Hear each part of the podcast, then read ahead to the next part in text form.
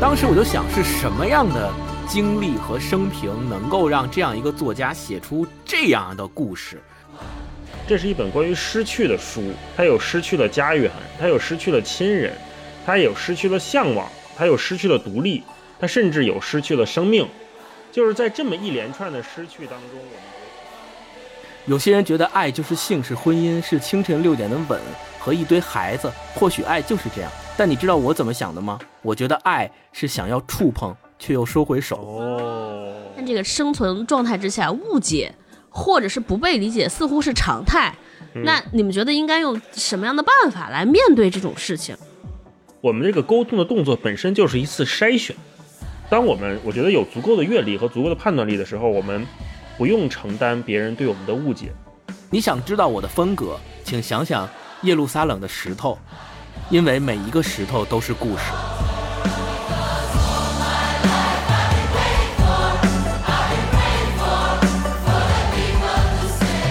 哎，Hello，大家好，欢迎来到今天的文化有限，我是超哥，我是大一，我是星光。哎，大家好，又跟大家见面了。这个星期呢，我们跟大家聊的书是来自以色列的国宝级作家，叫阿摩斯·奥兹的一个中短篇小说集吧，里边大多数都是短篇小说，也有一篇的字符将近于中篇小说。这本小说叫《乡村生活图景》。我先来问大家一个问题，就是大家刚看到这个名字，小说的名字《乡村生活图景》，你们以为这是一本什么书？就这本书阅读完之后，和你们阅读之前的估计的反差大吗？大老师先来。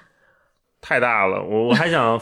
反问你呢，为什么给我们推荐这本书？我读之前啊，我是。以为这个乡村生活图景就是我们那种典型的狭隘的城市居民对乡村田园牧歌的想象，我以为里边都是特美好的，什么慢生活啦，什么种种田啦，浇浇花啦，养养花啦，什么不着急也不着急上班打卡，也不用被什么 KPI、OKR、周报束缚，是吧？没有职场这些屁事儿。但是我一开始读这个书，我就发现，刚看完第一个故事，我就发现有点不太对劲。我就说这里也没什么那田园牧歌呀，然后也很少有我以为的那种跟李子柒似的吧那样的那个环境描写。然后我就看这个故事吧，我觉得哎，这故事怎么这些这些人也有点奇奇怪怪的。我就说哎，跟我想的还真不一样。嗯，星光是什么感觉？我跟你感觉差不多，我也是。呃，一开始。刚拿到这个书的书名，我想一个以色列作家写的，嗯，以色列那个地方，因为我去过嘛，呃，感觉虽然都是沙漠地带，但是一想乡村生活图景，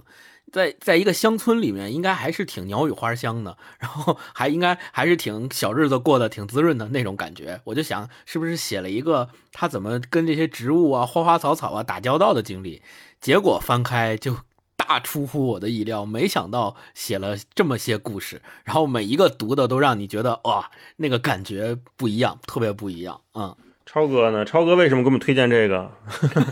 我我就是被蒙蔽了 啊！我以为就是能看到类似于像《桃花源记》啦，就是大理生活 vlog 的文字版的这样的文章。哎，我说这个。之前读的都有点凝重，而且这个书这么薄，而且它上面画的这个封面也非常有迷惑性。对，就是有村庄、房子，结果谁曾想是这样？读了一半就觉得哎呀后悔了，但还好好在它薄。就是这个预期导致我有点刚开始看的时候都不知道在看什么，对，没有调整好应该对它的那个认知和期待。对，我先给大家简单介绍一下这里边讲了什么啊？它是一个短篇小说集。里边其实有七个故事，除了最后一个故事，其他这六个呢，故事发生背景也一样，就是小说作者拟了一个虚拟的村子，叫特里伊兰村。其他的六个故事都是发生在村子里，比如说，就是我大老师星光都住在一条街上。第一篇写我家的故事，第二篇写大老师，第三篇写星光。但是写星光的故事里，偶尔还会出现我的名字。对，是写大老师的时候也会出现星光，但是这三个故事并没有任何关系。一个村里的。对，为什么把这个故事写成这样呢？其实和这个作家特别分不开。那先让星光给大家介绍介绍这个奥兹到底是何方神圣，为什么写的东西这么有个性？嗯。初拿到这本书，翻开前三个故事，读到第三个故事还没读完，我当时心里就一惊。我之前没有对奥兹有做过功课和了解，我是直接进入他的故事去感受的。所以读光读他的故事，我觉得这个人风格特别的突出，风格显著。没错，一让你一读就觉得跟你之前读过的和你脑海中以及被这个乡村生活图景这个书名蒙骗。带引号的蒙骗的这个感觉完全不同。当时我就想，是什么样的经历和生平能够让这样一个作家写出这样的故事？特别感兴趣，特别好奇。我也有一些自己的猜测，然后做功课，发了解到他的生平之后，有一些确实印证了我的一些猜测。呃，阿摩斯·奥兹，他这个不是他的原名，他的原名叫阿摩斯·克劳斯纳，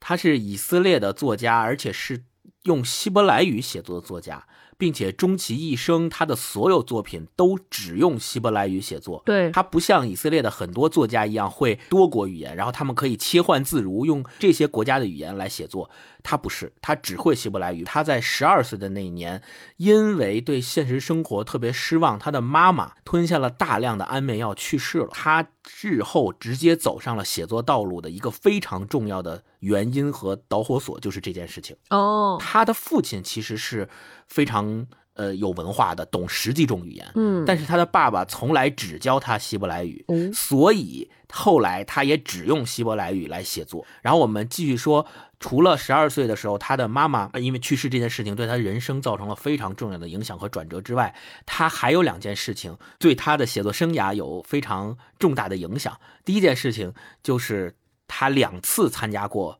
战争不是咱们所说的，我经历过，在我的国家，在我的村庄曾经爆发过战争，我是旁观者。他不是，他是亲身作为士兵参军入伍，真的在战场上打过仗。二十八岁的时候，他参加过六日战争，亲自驾驶坦克在西奈半岛做过战。然后三十四岁的时候，又参加赎罪日战争，在戈兰高地服役。对这两次战争，让他对以色列和周边国家的冲突的情况有一个非常深切入肤的这么一个感觉，就不是说侃侃而谈。咱们看说天天呃巴勒斯坦跟以色列冲突啊，又打仗了啊，又又导弹了，又又死人了，不是，他是在战场上真正亲身经历过这些，这是第一点。第二点是他在呃一九六八年。他刚刚参加完六日战争的时候，就出版了他的第一本书，叫《我的米海尔》这本书。这本书使他一举成名。然后他最有名的那本书是刚才大一老师提到的，叫《爱与黑暗的故事》。这本书后来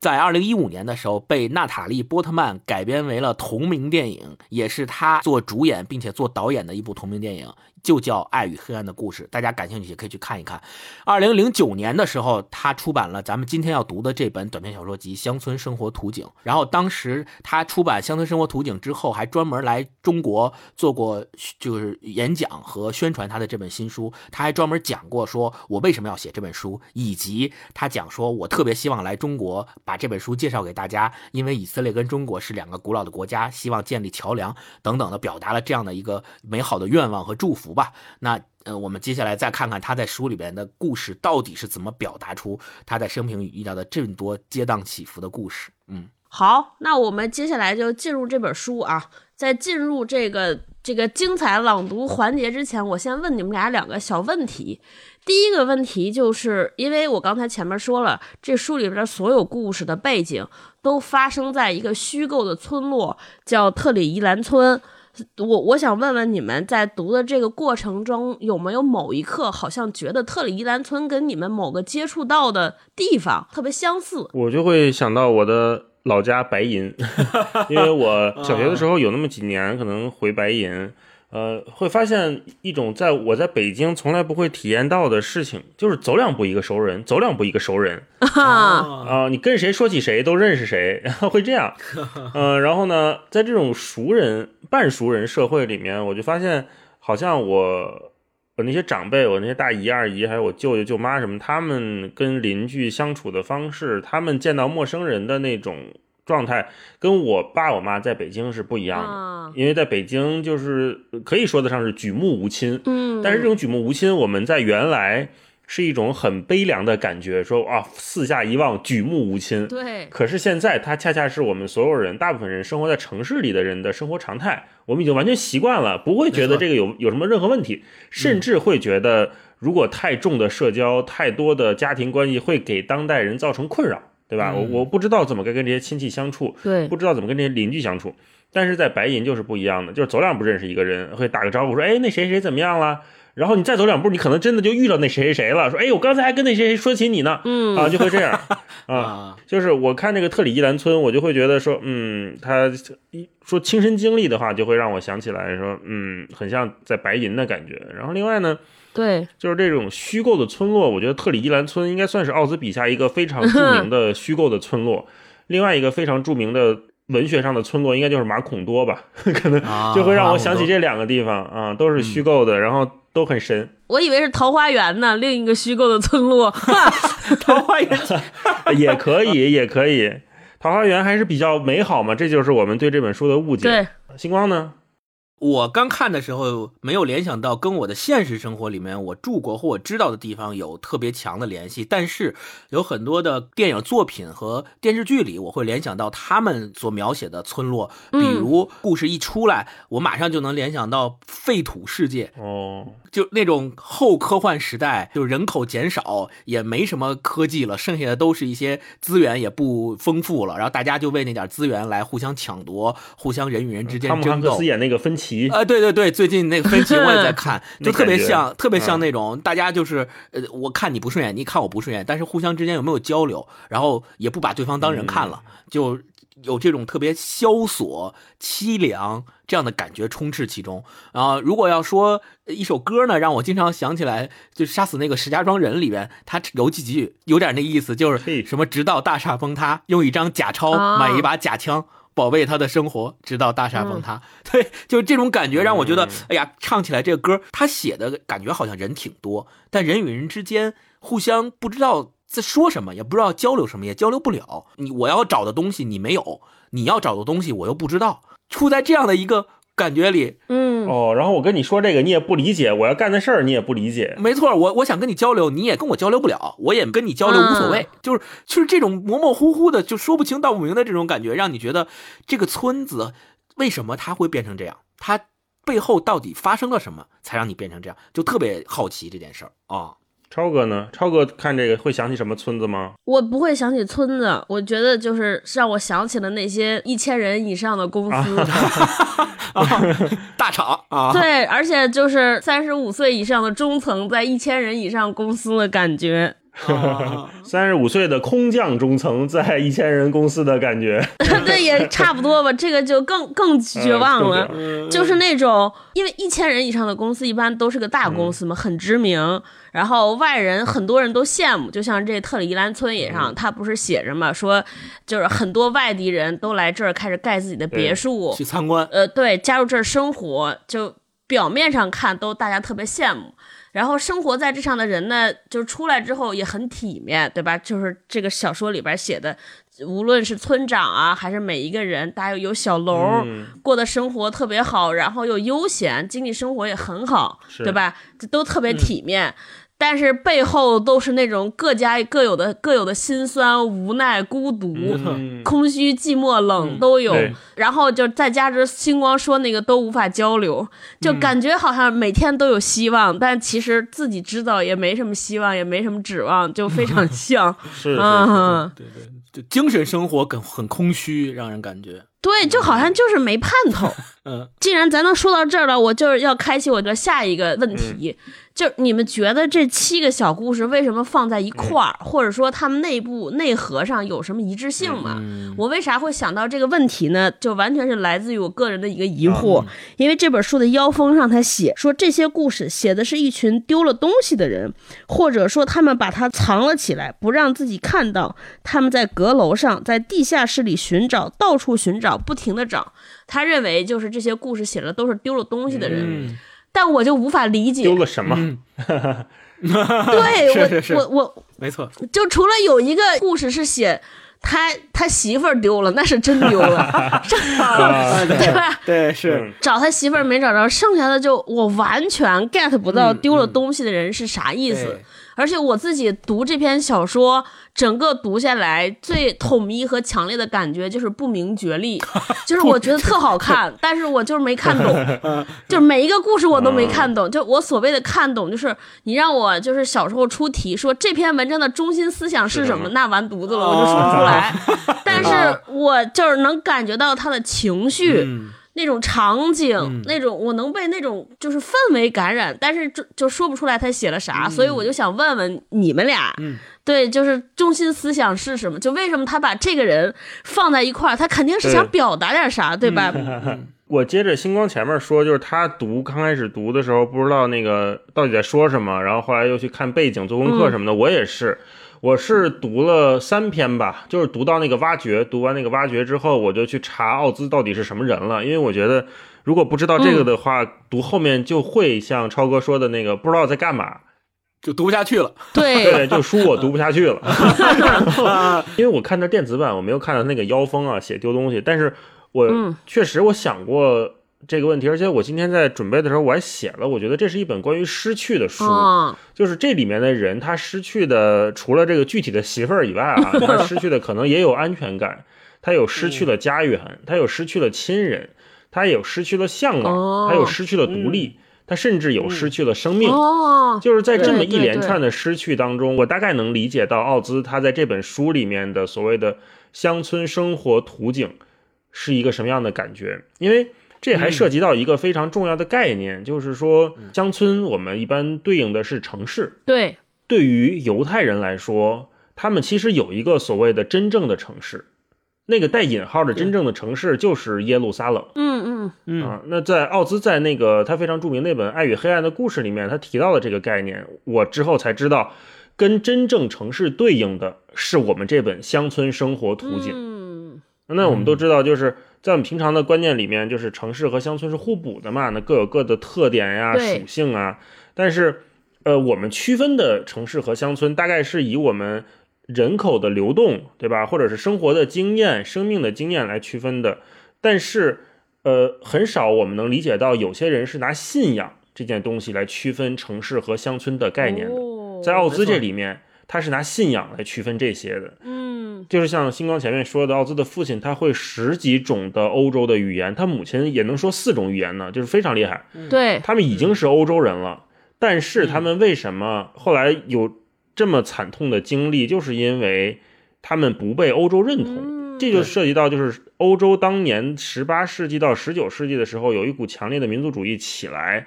后来他们就直接在本土上驱逐了犹太人。他们对这种对犹太人的敌意或者是不满，其实从很早开始，从公元前就开始，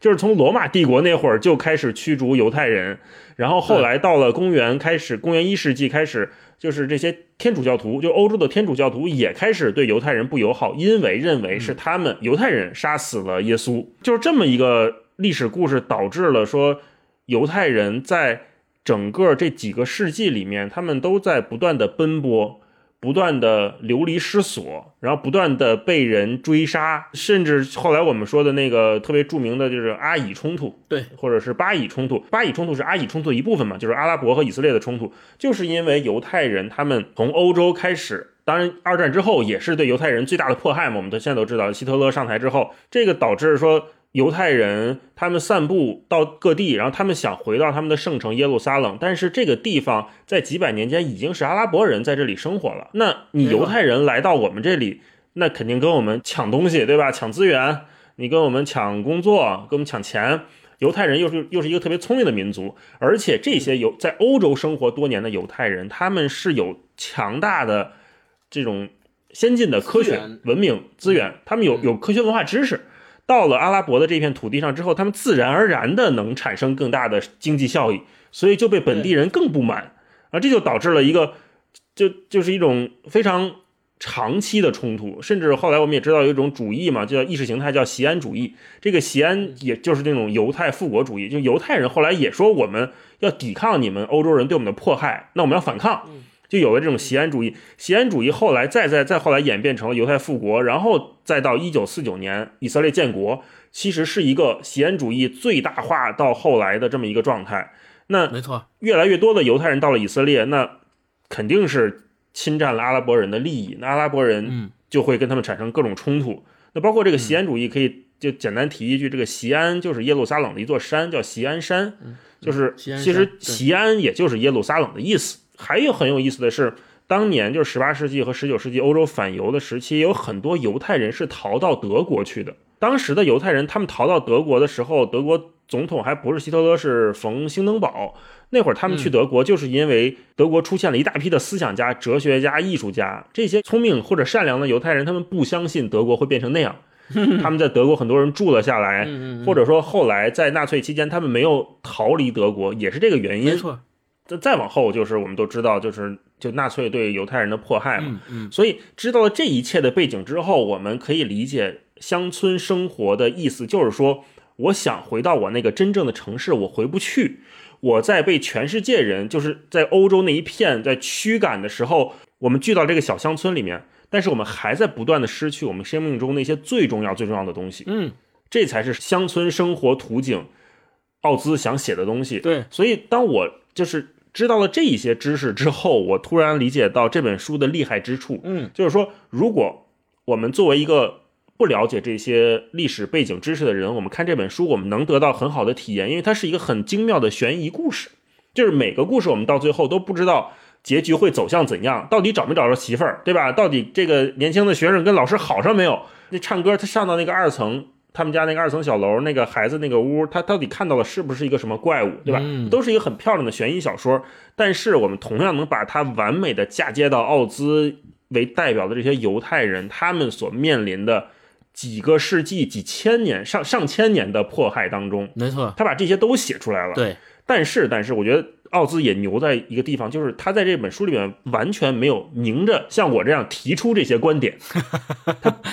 他完全没有。这这可能是我们后面可以聊的话题。反正我就觉得哇，哎奥奥兹太牛逼了。所以就是，这是我我理解，就是它是一个关于失去的一本书。星光呢？嗯，我我特别同意大老师刚才的解读，我们其实可以从奥兹自己对这本书的一个阐释作为源头，我们来慢慢的来梳理这件事情。的奥兹在呃他对这本书的演讲里面有一次他自己说，乡村生活图景源自于他自己的一个梦境，这个梦里出现了这些乡村的图景，然后于是他醒来以后，他决定创作一部以村庄为背景的小说，为了表现什么呢？表现这样几样东西，这是他自己说的，表现爱，表现失落。表现渴望，表现欲望，表现绝望与死亡，就表现这些。那刚刚大一老师说的，说其实，在以色列人心中，圣城所谓耶路撒冷圣城是上帝在圣经里许给他们的那个留着奶与蜜之地的应许之地，是他们最美好的追求，是他们历史上、宗教上、心灵上，呃，最根本的那个追求。但是我们要知道。几千年、几百年以来，他们被各种迫害，他们在整个世界流离失所的过程当中，一直都没有能够回到这个圣城，于是他们只能在各个所谓跟城市相对应的这个乡村，这个冒就是引号这个乡村里面去流连、去逗留、去过他们所谓的生活。所以我理解，他正是想要构建这样一个呃乡村生活的图景。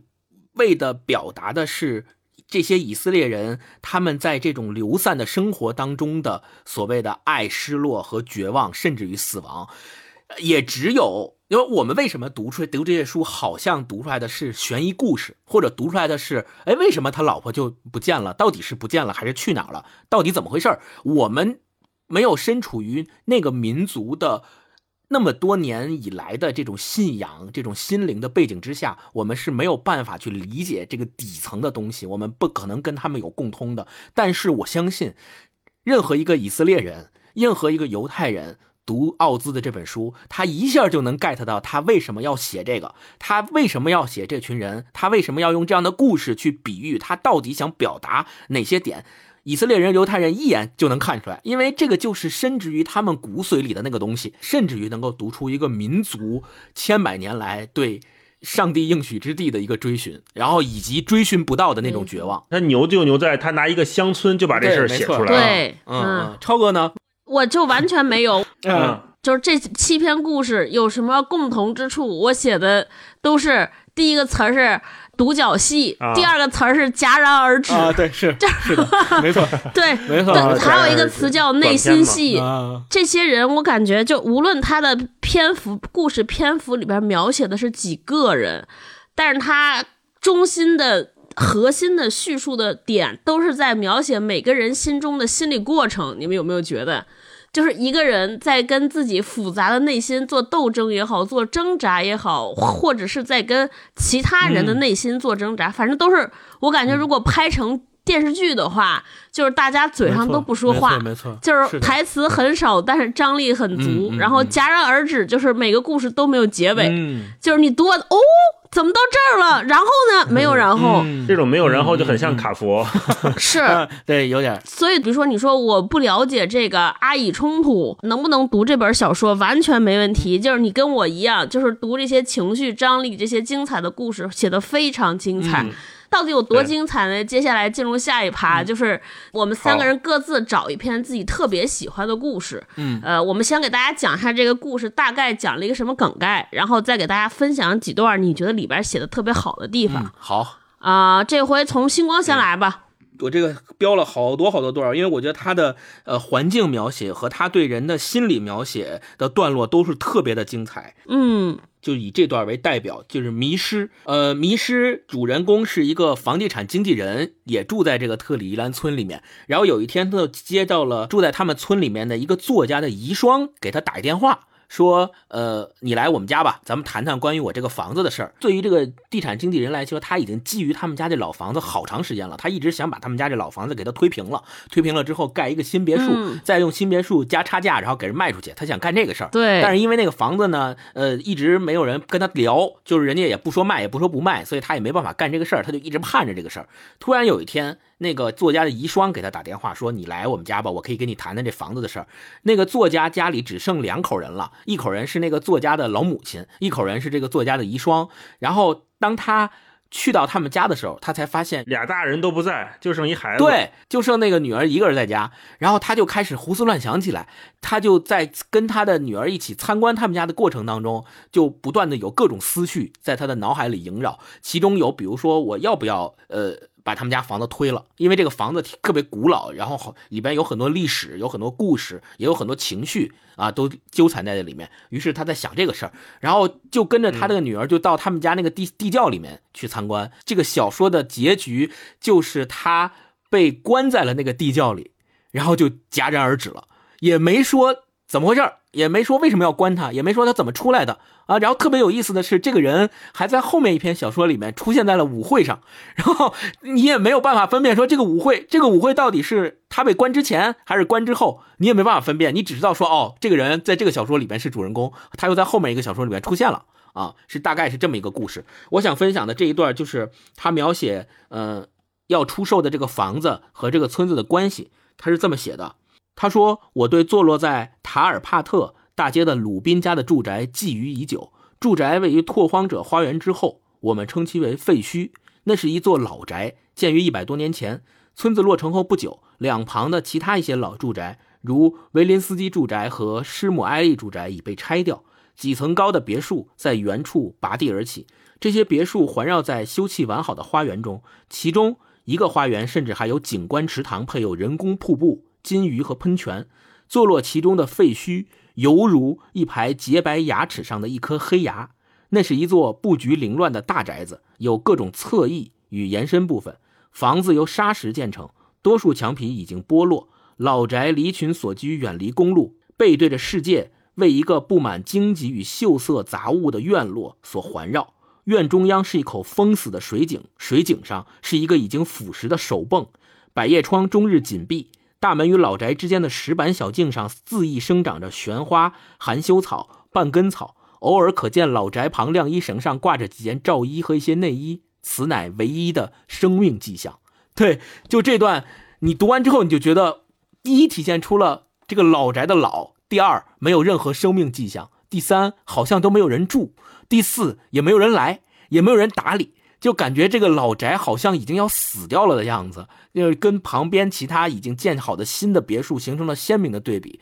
这个开篇一描写这个，就为他后面去这个老宅里跟他的女儿参观这个老宅，以及谈论这个老宅的世世代代的人怎么样去建起来这个宅子，形成了非常强烈的对比和反差。你就会觉得说啊，原来是这样的一个呃住宅，并且你会联想为什么。现在这个住宅变成了现在这个样子，它之前辉煌的时候是什么样子？对这段我就特别挑出来，这段特别好，我觉得，嗯，我在看这篇《迷失》的时候，我老觉得这个房产经济特别像他们对耶路撒冷这个圣城的抢夺，就总有人在觊觎耶路撒冷，然后总有人对耶路撒冷这个圣城不怀好意，对啊，那这些人他们。并不是真的喜欢这座城，而是想把它再做他用，甚至说，如果这座城落入他人之手，他们可能就会把它推平。他们根本不在乎这个这个城或者是这座房子有多么悠久的历史。而且你看他那个书里面，它里面写的是最后一座奠基人建造的房屋就要被他推平了，对对吧？那你看这个奠基人对于这个乡村来说，那就是一个。亘古的存在，没错。那最后这个房产经济就是似乎是代表了另外一种无良的势力，总是不怀好意的看着他们。啊，我看到这个的时候，我觉得它确实不单单是一个关于是否买卖房屋的这么一个小说。不，大老师这么一讲，就是我脑海中有两个字：通了。对。也可能是过度解读。补充一点，因为我呃，二零一八年的时候去过以色列嘛，然后去旅旅行。那个时候我在他们耶路撒冷老城里面，我们专门用了两天的时间让大家自由活动，在老城里面你可以到处逛。老城里面一共有九个门，然后这个九个门各自都有非常非常呃源远流长的历史，各种故事你都可以在老城里面的各个街道、各个街巷、各个点有印证。或者是在圣经里面有故事就记载了这些，包括苦路十四站也是要经过老城的一些小巷的，所以我们就自己去逛的时候就会专门去找这些点，并且在这些点里面，它不仅有一些标牌，它会告诉你这个叫什么，然后你可以去对照说，哦，原来历史上这个故事曾经在这儿发生过，就像这个短篇小说里面那个女儿带她。在老宅里参观，说这间屋子是我的祖祖父的父亲打那个建的，然后这间屋子是我的祖父建的，然后为什么这间屋子跟这间屋子之间有这么长的走廊，有这么多门啊？是因为他们要呃要有什么用意？对我读这篇文章时就自然而然的想到了我当时对老城的探索，然后大一刚刚说到的那点也让我有了一个。新的通感和启发，就是我在老城里逛的时候，我一开始是一个完全是一个旅行者的角色和身份，我觉得这就是景点就是每一个点就是景点我去看看，打个卡，拍拍照，然后可能喜欢一些文化历史的，觉得说，哦，原来就是书里就记载的是这个呀，这儿发生过这个这个故事，调到书袋就得了，我没有想其他的。但是我逛了两天之后，我就慢慢慢慢的，竟然被这座老城。的各个角落吸引住了，这种吸引不是说我觉得啊这儿好看，我要再看一遍，而是我觉得它里面所蕴含的深厚故事，就像我在游记里面写的，我说就像一个巨大的黑洞，这个黑洞就吸引我不断的想留在这儿继续看，就继续去探索，就好像有探索不尽的东西在等待着我去了解，在等待着我去看他们。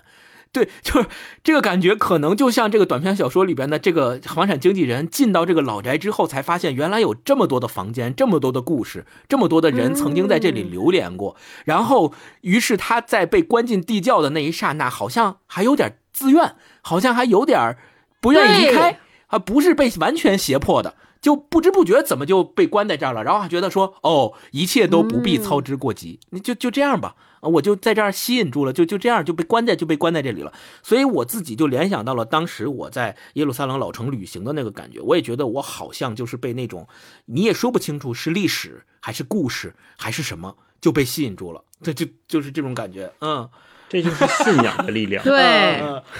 是来说不清楚，超哥来，超哥来一个吧，超哥先来一个，我这里边特别喜欢两篇，一个叫亲属，但是我想分享的是另一篇叫陌路。末路讲的其实是个暗恋的故事，就是一个十七岁的年轻男孩暗恋一个就是年龄偏大的女士，图书管理员。对，这个女士三十岁，既是图书管理员，又是邮局的局长。对，就是她嗯。每天有还有男朋友，对，也有男朋友，然后刚刚离过婚，然后他特别喜欢这个人。我一开始就是大老师没就是没给我讲这段历史之前，我我把它就当成一个单纯的一个爱情暗恋故事来看，我就觉得写的特别精彩。就是这这个故事是让我有一种完全的那种迷失或者错过或者丢失什么的感觉的，这是唯一清晰的一个，就是呃，就是他们两个其实都是对互相对对方有意思，但是有意思的原因又不一样。男生对于这个小男孩，十七岁男孩对于那个中年女性的爱，完全是由于青春年少，还有身体体内的那种性冲动。嗯啊、这个三十岁女性其实她也喜欢这个男孩儿，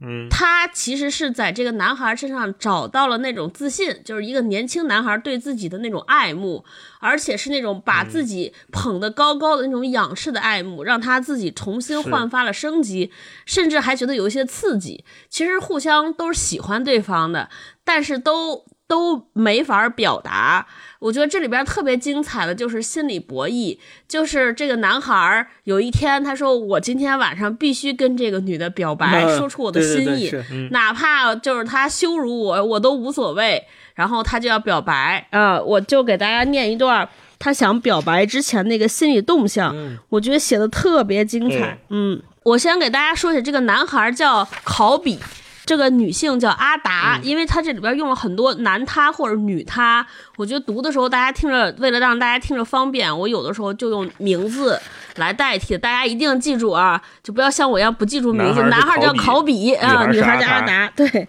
他说。借着暮色，男孩在桉树下找到了一根木棍。他一边等待阿达干完邮局的工作，一边用木棍在地面画出男男女女的形状，画的有些变形，好像他在画画时心存厌恶。光线越来越暗，因此没人能看见这些人物画。实际上，连他自己都几乎看不到。后来，他用拖鞋抹掉了这些人形，扬起一股烟尘。他设法找到合适的字眼，以便在陪同阿达从邮局走向图书馆时与他交谈。嗯以前有两个偶然的机会陪他，他热情洋溢地说出自己酷爱图书与音乐，然而没能传达出真情实感。也许这次他应该和他谈论孤独，可是阿达也许会形成一种印象，认为他是在说阿达离婚的事儿，会被冒犯或者被伤害。上次阿达跟他说喜欢圣经，每天晚上睡觉前都要读上一章。因此，这一次或者从四圣经里的爱情故事说起，谈谈大卫，谈谈大卫对富罗女儿米甲的爱，或者谈谈雅各。可考比对圣经知之甚少，他还怕谈论自己知之甚少的主题会被阿达轻视，最好和他谈谈动物。他喜欢动物，与动物非常亲近，比如，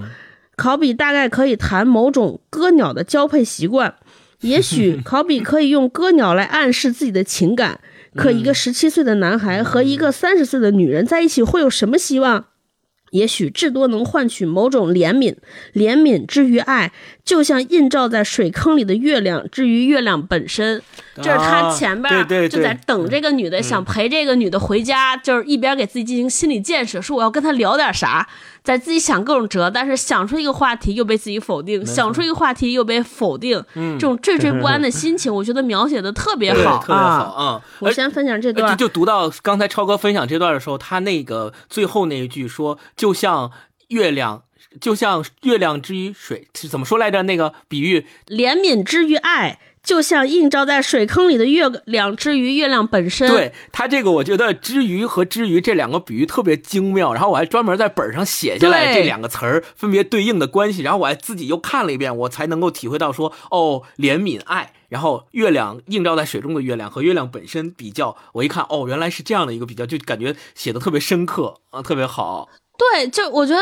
就是我们可能大家都十七岁过，就是十七岁的那个时候，无论男男女女，都特别容易喜欢上那些比自己成熟的人，比自己年龄大的人。那在这种情况之下，你特别害怕什么呢？就是怕自己在对方心中露怯，嗯然后特别害怕对方把自己看成一个孩子。对吧？你特别害怕对方愿意和你在一块儿说话，愿意和你在一起，是因为他把你当成一个学生，当成一个晚辈，对吧？当成一个小孩儿，这是特别害怕的。然后甚至就更害怕“怜悯”这个词儿，觉得哎，对方回我的消息是不是因为看我发了十多条不好意思了，给我回一条谢谢？就哎，他今天跟我说话了，是不是因为他没事儿干跟我说了一句？我，就这种。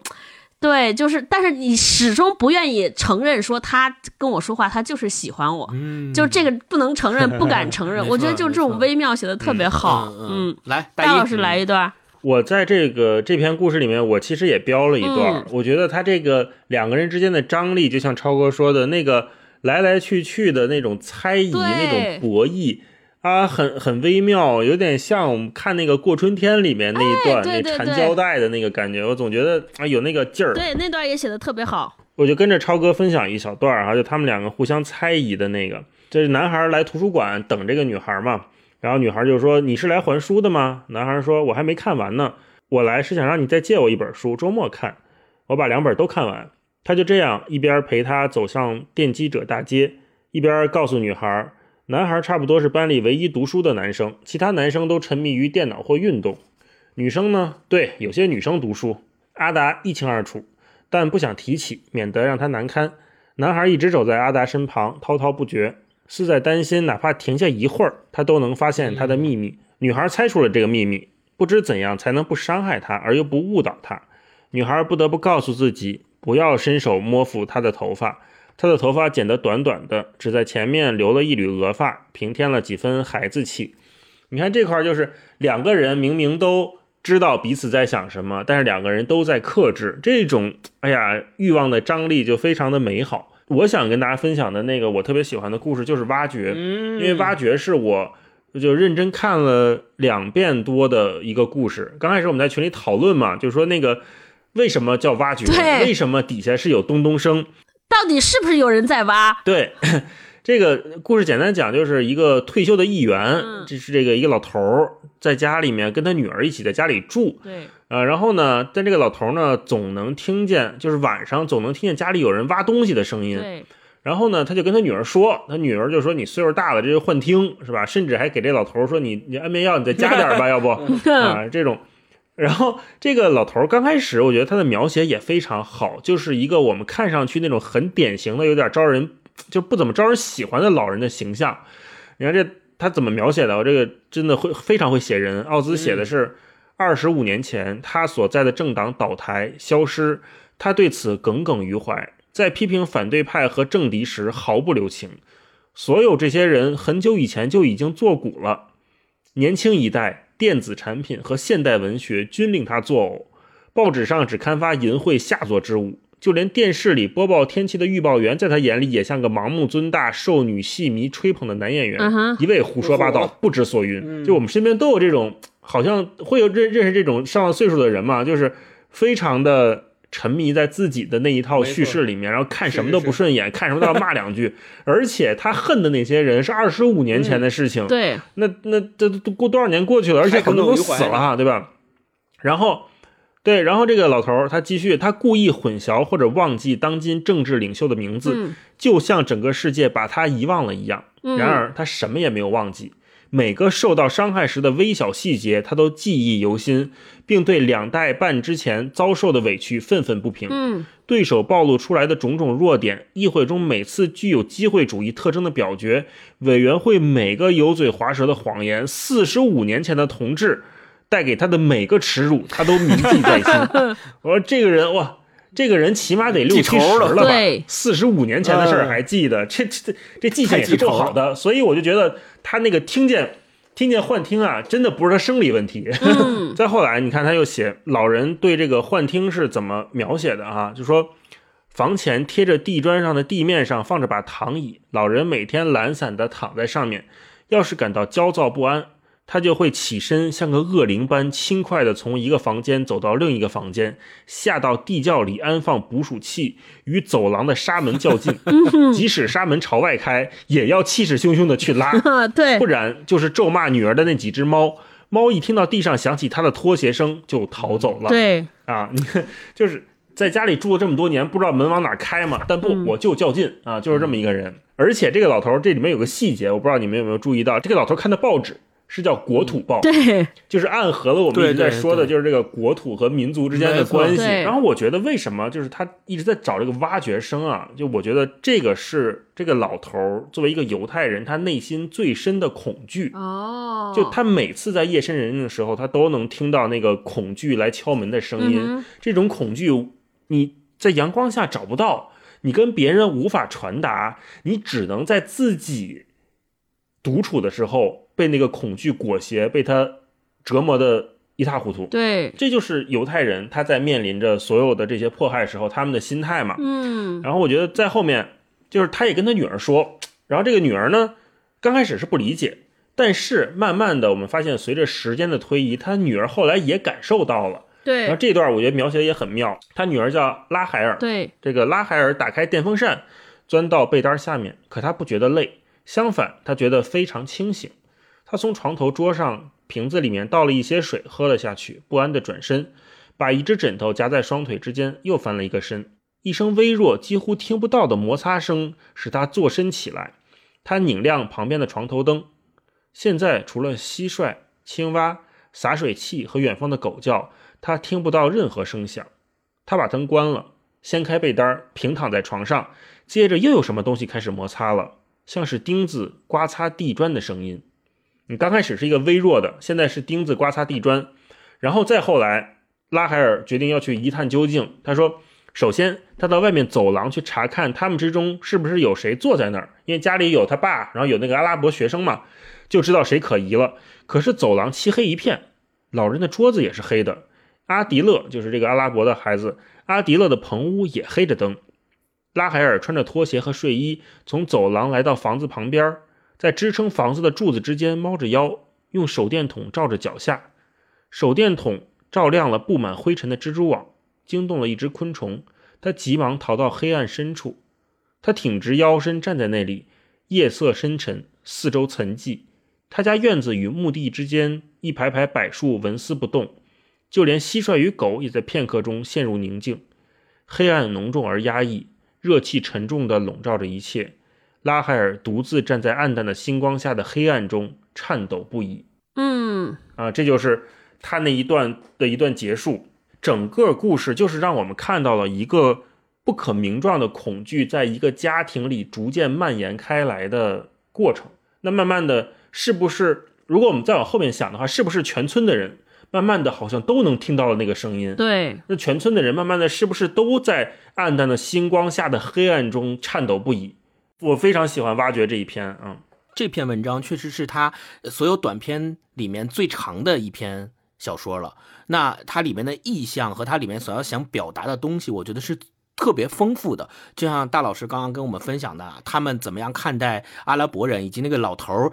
的描写，就像是一个神经病老大爷，天天的就跟自己较劲，然后跟家人 较劲这么一个形象。但我们如果仔细挖掘的话，我们在他身上能够看到他对很多政治流派甚至于政治议题的一些表达，其实是集中在这个老大爷身上的。比如像犹太复国主义啊嗯等等这些，就是他表达的要么就是反对，要么就是赞成，要么就是觉得国家都被这些人给搞烂了，呃，搞成现在这个样子，其实就是自己人搞的什么之类的。他在这里面通过很多对话和很多表现，实际上是表达了很多这方面的意向。我觉得为什么一开始是这个老头听见了挖掘的声音，然后那个阿拉伯男孩也听到了挖掘的声音，后来这个女儿最后也听到了挖掘的声音。我的理解是，只有当一个人真正走入一段没有办法摆脱的孤独，并且真正面对自我的时候，他才能够听到这个挖掘的声音。嗯，你可以发觉，他之前其实他的注意力和他的精力其实是被放在了他的父亲和那个阿拉伯男孩身上，他其实并没有关注自己，他也没有完全把所有的精力都放在自己这儿。所以，当他一旦完全这个世界上只剩下他自己的时候，他才能够意识到最内心深处的那个恐惧的来源，就是那个挖掘的声音才会出现。我认为他恰恰写出了这些人孤独的本质，就是他父亲是早就孤独了，他的父亲的世界里没有别人，只有他自己，哦所以他老能听见那个恐惧让他恐惧的挖掘声。那个阿拉伯男孩也一样。他本身就没有什么其他人，他寄住在他们家里的。你想想，那肯定是世界就只有他一个人，于是他也能够听到那个挖掘声。那个女儿最后也听到了挖掘声，说明他真正的也走入了那个只有他自己的孤独的内心世界。我是这么理解这件事儿的啊。嗯，然后我刚才还想分享的就是超哥分享的那个小男孩追女士的那个那篇故事，就是《末路》。《末路》里面有一段我我特别特别的喜欢，它里面说那个小男孩。他一边说，一边感到一种冲动，要去摸一摸走在身边的女人，不管是轻轻的抚摸，还是短暂的触碰。他伸出手指，指指尖几乎碰到了她的肩膀，但在最后一刻，他缩回手指，攥紧拳头，垂下了胳膊。就这段我读的时候，我瞬间就想到了谁？我瞬间就想到了赛林格，他在《破碎故事之心》里面说到的，说爱你才是最重要的事情。莱斯特小姐，有些人觉得爱就是性，是婚姻，是清晨六点的吻和一堆孩子。或许爱就是这样，但你知道我怎么想的吗？我觉得爱是想要触碰，却又收回手。哦，我觉得。这段跟赛林格的这个完全的契合了，我一下就想到了这个句子，我就觉得哇，这个写的太棒了，就像致敬一样。想要触碰却又收却又收回手，对，这太棒了，真好，写的真好。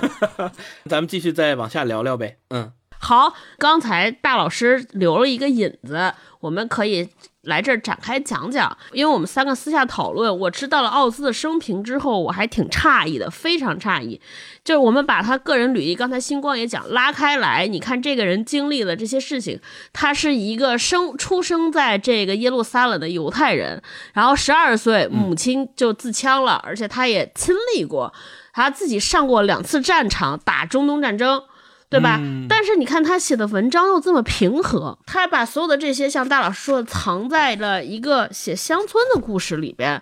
我就没我以为他写的时候会有什么仇恨，会有杀戮，甚至再往小讲，就即便把这些情感都收收出来，那肯定也有这种呐喊或者嘶吼吧。但是就是我们在奥兹的文章里边完全看不到。可是呢，我们都不相信说，难道？就是他的过往就真的过去了吗？就真的能客体分开吗？你们觉得？我觉得就是迁移到了他文章里面的无处不在的隐喻，就明喻暗喻里面。哦，就是那个已经被他用的已经炉火纯青了。看他的这个文章的时候，每一次看都觉得不仅仅是这一点点故事，包括就第一个第一个故事叫继承人。那个就是，嗯，也是来了一个陌生人，然后主人公就我觉得他怎么跟我长那么像，然后后来最后就不不多说了，就是后来发现这两个人同时躺在了他们这个老母亲的身旁，说我们都是你的儿子，要来继承这个母亲的遗产。其实这就是大家对圣城的觊觎啊，就是对这一块圣地的那个诉求。我已经照顾我母亲这么多年了，然后突然来了一个跟我长得很像的人，好像真的还是我亲戚。啊，说我也要来这儿躺一躺，是吧？就是这样的，他不是故意的藏住，我觉得他他没藏，他已经写的非常的明确了，这是我的观点。星光呢，就借着大老师说的这个，我读第一篇继承人的这个故事的时候，到最后那个情节，因为当时我没有查他的生平履历，我不知道他的故事有这么丰富的层次和历史的传统，我当时都惊了，我觉得他他干嘛写这么一个事？是要乱伦吗？还是要干嘛？我我当时都想到这个。这个点了，但其实不是。你会发现，这个人，这个人他为什么要跟他的老母亲，就是吻他的老母亲，然后掀起被子来跟他躺到了一个被窝里。然后那个男的后来看到这个情景之后，儿子也躺在那儿了。对，三个人躺在一个床上，然后依偎在一起。我当时就没办法理解，在知道他的生平之前，后来我才知道说，这么在外人看来这么惊悚，这么。惊奇这么没有办法被理解的事情，就是发生在那片土地上的日常。嗯，就是他们每天经历的就是这个。犹太人、阿拉伯人就是这么样生活着呀。他们的生活就是互相交织在一起，你中有我，我中有你，但是互相又觉得对方是陌生人，但是又觉得陌生之中有点熟悉，然后又不知道怎么区分，说跟对方说这房子不是你的，这房子不是，这妈也不是你的呀。这个 对呀，也没办法说这些话，然后就。只能说哦，你躺下了，那我也躺下，对，就是呃，玩你你玩赖了用这个行为表达了是你的，哦，就是你用这个行为表达了是你的，嗯对吧？那那我也那我也只能这样，我只只能跟你躺在一起，也站这儿，咱俩也只能命运交织在一起，没办法。哦，对吧？就我就是读到这块儿就觉得，哇，这个写的他可能特别擅长于用这种方式去表达他笔下那些特别丰富、特别层次、特别有历史感的那些东西。他是用这种，我相反觉得，假如说啊，如果咱们做一个假设。他不是这种写作风格，他没有用这样的七个故事，或者是呃用这样的乡村生活图景的描述方法把这些东西融会贯通在一起的，而是用耶路撒冷三千年那样的写历史的方式，去从头到尾写这么一个故事，呃，特别厚，然后特别的学术，特别的让你觉得真实、有历史感、厚重等等的这些情感交织在一块儿。如果他写的是那样一个小说，我倒觉得不如写成现在乡村生活图景这样举重若轻。嗯我自己的感觉是这样的。对，对我读一个巴以冲突的历史，我毕竟不是那儿的人，我也毕竟不是犹太人，我毕竟不是阿拉伯人，我再怎么去感受他们的苦难，感受他们民族之间的纠缠和交织，我也没有办法，就是那样深刻的去感受。但是我读他的小说，我真的能够深刻到那个程度。同意。对，这个是特别大的一个不同。超哥呢？嗯嗯，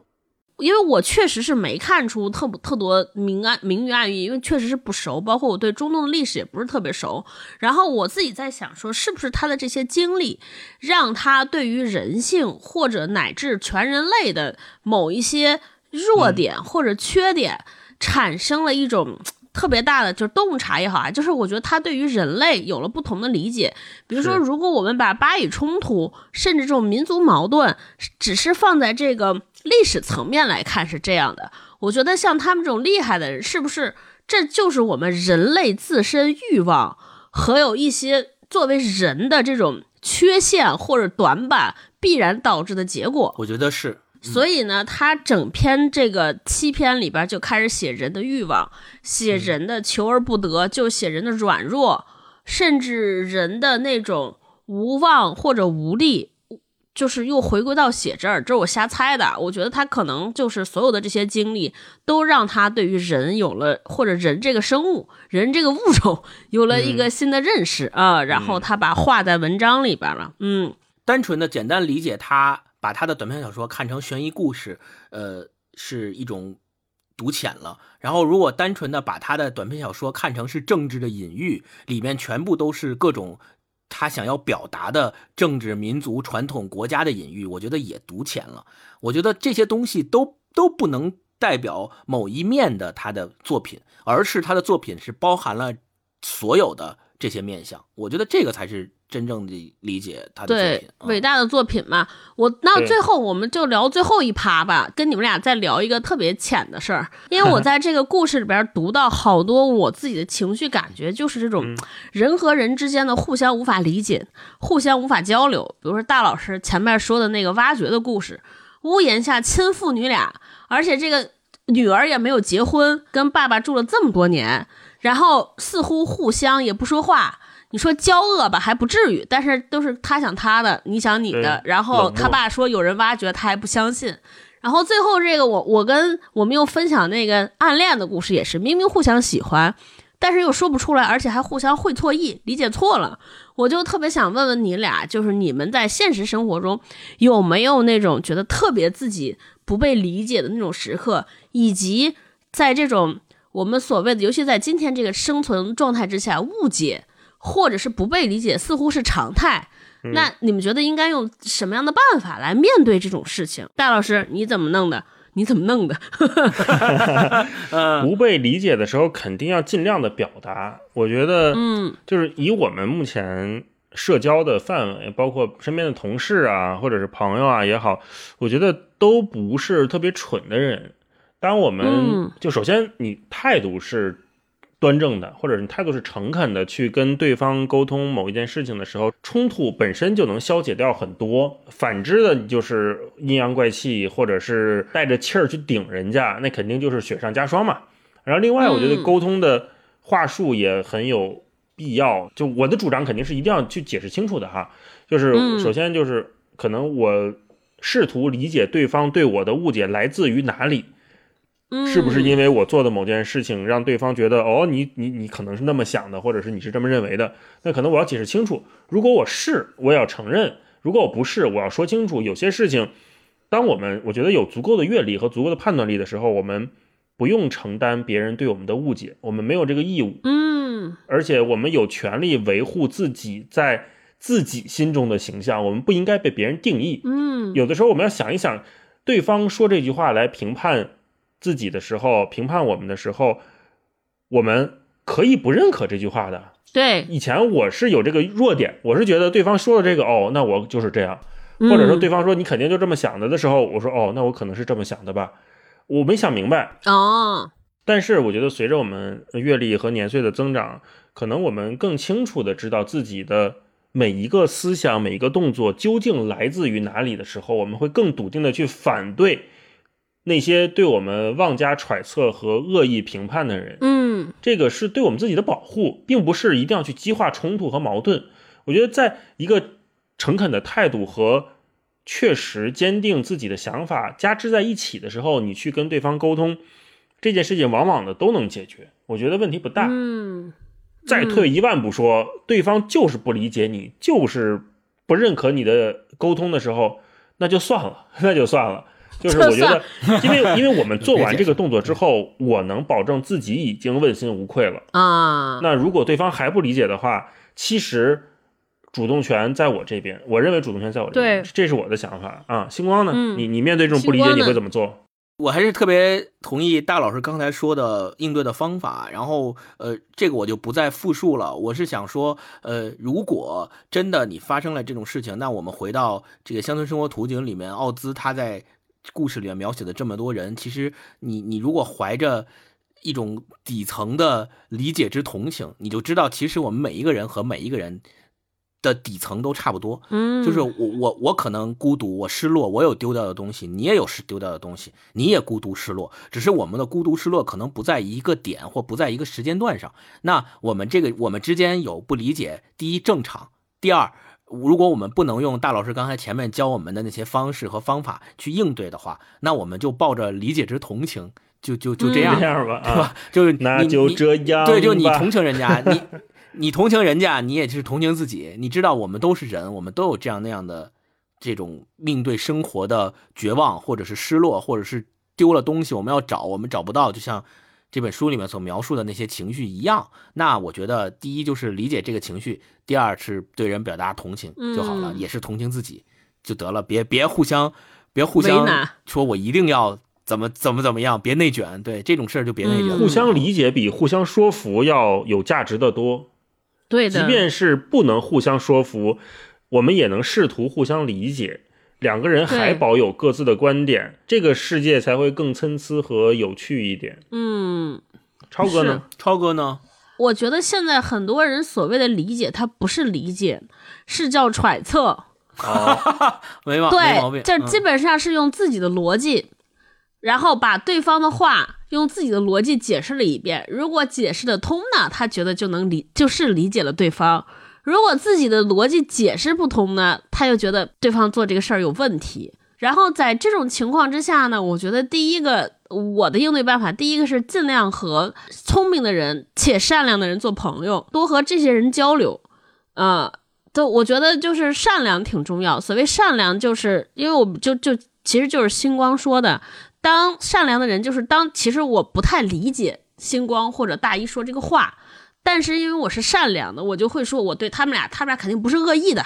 他们俩肯定不是故意的，他们俩肯定有这个道理。那嗯 OK，我也能接受。我觉得这是这是我的一个应对办法之一。我觉得第二个第二个嗯应对办法，我现在最近有了一个小技巧，啊，就是当我和别人沟通的过程中，实在理解不了的时候，我觉得就或者说对方和你实在不一样的时候，就尽量把问题归结在对方的能力，而不是对方的动机上。这啥意思呢？比如说，嗯，比如说我这个人，呃，开会时候跟你说了一个事儿，你觉得这太不靠谱了，然后那你怎么理解这个事儿呢？你就其实就说，哎呀，他可能是没想到，或者说以他的能力，他可能只能想到这儿了。我觉得这个事儿就能释怀。啊但你要说说这肯定是 他肯定是争争资源，他肯定是没只没认真准备，或者说他肯定是有其他的想法。我觉得这个事儿就特别难理解。但是一想到说，哎呀，他可能就是可能昨天忙想考考虑抢了，我觉得这个事儿可能就能过。这是我最近的一个心得。不要诛心之论。对对，我还有一个想法，就是大家应该更积极的去做这个和解或者是沟通的动作，因为这个呢。不是一个消耗，当然我知道现在很多我身边的也有很多同事、很多朋友，他们非常害怕和有不理解的对方沟通我们有矛盾的这件事情。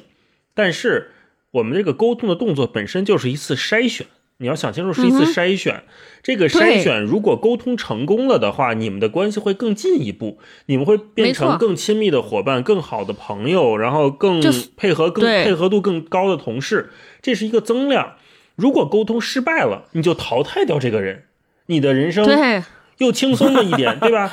你你的朋友圈了一点，对，你的朋友圈又多了一个扣打，可以让你去交往新的朋友，这是一个特别好的事情，对吧？嗯，完全不用去担心说哦，我我沟通了之后，我又跟他吵了一架或者怎么办，没有必要。像超哥有那个心态，你就自己就坚定下来了啊，这是我觉得非常重要的一点。对，哎，大老师提醒我了。我觉得我还想补充两点，就是一个呢，就是大家要注意什么叫解释，不是把你之前说过的话又用更大声的方式又说了一遍。我觉得就是 解释和辩护是两回事儿。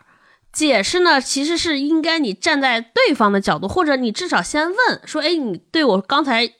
哪有不理解？”或者你，我觉得一个好的解释是先从发问开始。而不是说就是把自己讲过的话再重复一遍，对，更大声的重复一遍就没也更没有必要。对对对对，我觉得刚才大老师说那个，还有就是这个书里边好多独角戏，我会发现误解就是在独角戏中产生。举个例子，我给星光发一短信，星光没回，我说那他肯定他可能星光就是正在忙 开会、上厕所、洗澡，刚才像刚才睡了。然后我如果在这想，我说那是不是今天因为我来晚了，星光又睡了，或者说他肯定是 他是不是对生我气了，那就完蛋了啊！你在想的时候，我怎么跟他道歉？是，你说这咋理解？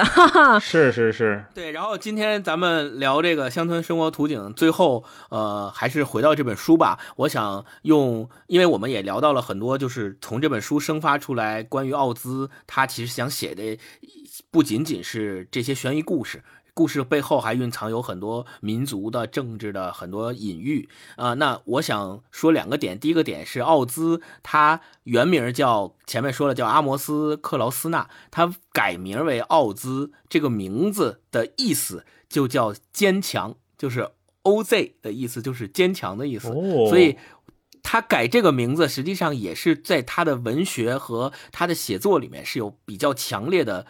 呃，隐喻的意思在这里面的。另外，他也说到了，他认为什么样的方式才是了解和进入一个国家和民族所谓最隐秘之地的门票？他认为就是读小说这件事儿。就你去这个国家旅行，你去跟这个国家的人交流，都不如你读一本这个国家或这个民族的。小说家写的小说来的直接，来的更快，能够更快的进入他们所谓的信仰或心灵啊，这个我也我也是觉得说的特别好，特别同意。最后呢，我想用他自己接受呃记者采访，有人问他说：“你的小说风格是什么？”因为刚开始读这个小说的时候，我一下就惊了，我说：“这个是什么？又像卡夫卡，又像咱们读过的卡佛，这不懂啊，他到底在写个啥？”奥兹是这么回答的，他说：“你想知道我的风格，请想想。”耶路撒冷的石头，嗯，因为每一个石头都是故事，我一下就 get 到了，说哦，耶路撒冷的石头，几千年的风霜，几千年的传统，几千年的历史，都凝聚在这些记忆里，这些故事上，这些石头里。接着星光这个，我也想再跟大家最后分享一段这个不是来自于我们今天这本书了，是刚才我们前面频繁提到的《爱与黑暗的故事》里面的一段。这一段其实让我们完全能体会到奥兹。他所看到的犹太人真正的面对的生活是什么样的啊？他说，恐惧降临到每个犹太家庭，那恐惧几乎从来没有被谈起过，但它无意的深入到我们的体内，像毒药一滴一滴的侵入，使我们毛骨悚然。也许我们真的不够干净，也许我们闹闹哄哄，强迫别人，太精明，追逐金钱，也许我们的行为真的不得体。最怕的就是我们可能给非犹太人留下不好的印象，他们会大光起火，反过来向我们做些想都不敢想的可怕事情，千百遍向每个犹太孩子脑袋里灌输，对他们要行为规范、彬彬有礼，即使他们举止粗鲁、醉醺醺的，在任何情况下也不要冒犯他们，在任何情况下都不要和非犹太人争论，喋喋不休，不能惹他们发火，不能高昂着头，和他们讲话时语气要轻。面带微笑，这样他们就不会嫌我们乱了。总之，我们要费尽心机留下好印象，任何孩子都不能破坏这一印象，因为就连某个孩子头发不干净，比如长了虱子，也会损害整个犹太民族的声誉。他们无法忍受我们，所以要是再制造出其他让他们受不了的理由，就更加天理难容了。嗯，那我们现在都知道，在现在这个世界里面是一个。民族林立的世界，很多观念和心态也都愈发的保守。大家会依靠着自己民族的力量去对别的地方产生一些偏见也好，冲突也好。我们要知道，在你作为强者的时候，很多行为你认为它有正当性，但是你如果换到一个弱者的视角的时候，你看到的是什么？如果某一天我们也变成弱者了呢？我们都要一起思考思考这个问题。没错，嗯，说的真好。那今天我们的节目就先聊到这儿。对，关于奥兹和他的乡村生活图景，也推荐大家去看一看他的书。然后在节目的最后的最后，我们要说一下我们文化有限跟旁白这次联名推出的帽衫啊，超哥，超哥来啊。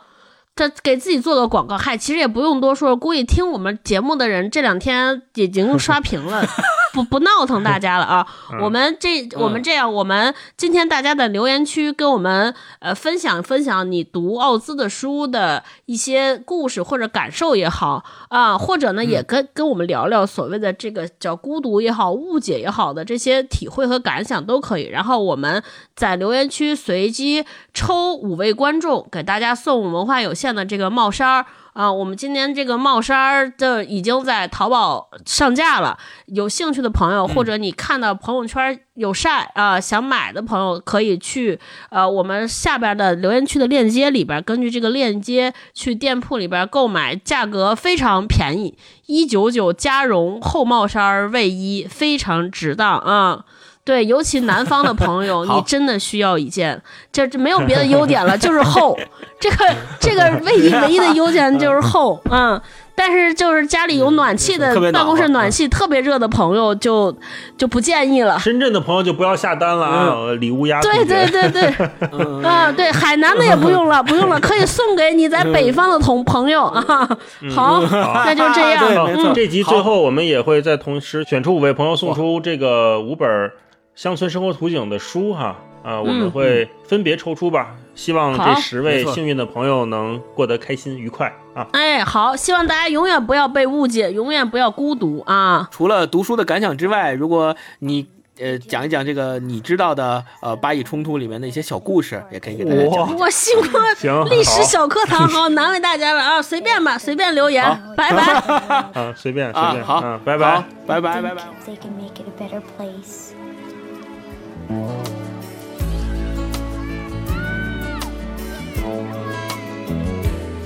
There's a place in your heart, and I know that it is love. And this place is much brighter than tomorrow. And if you really try, you'll find there's no need to cry. In this place, you feel there's no hurt or sorrow. There are ways to get there if you care enough for the living. Make a little space, make a better place. Heal the world, make it a better place.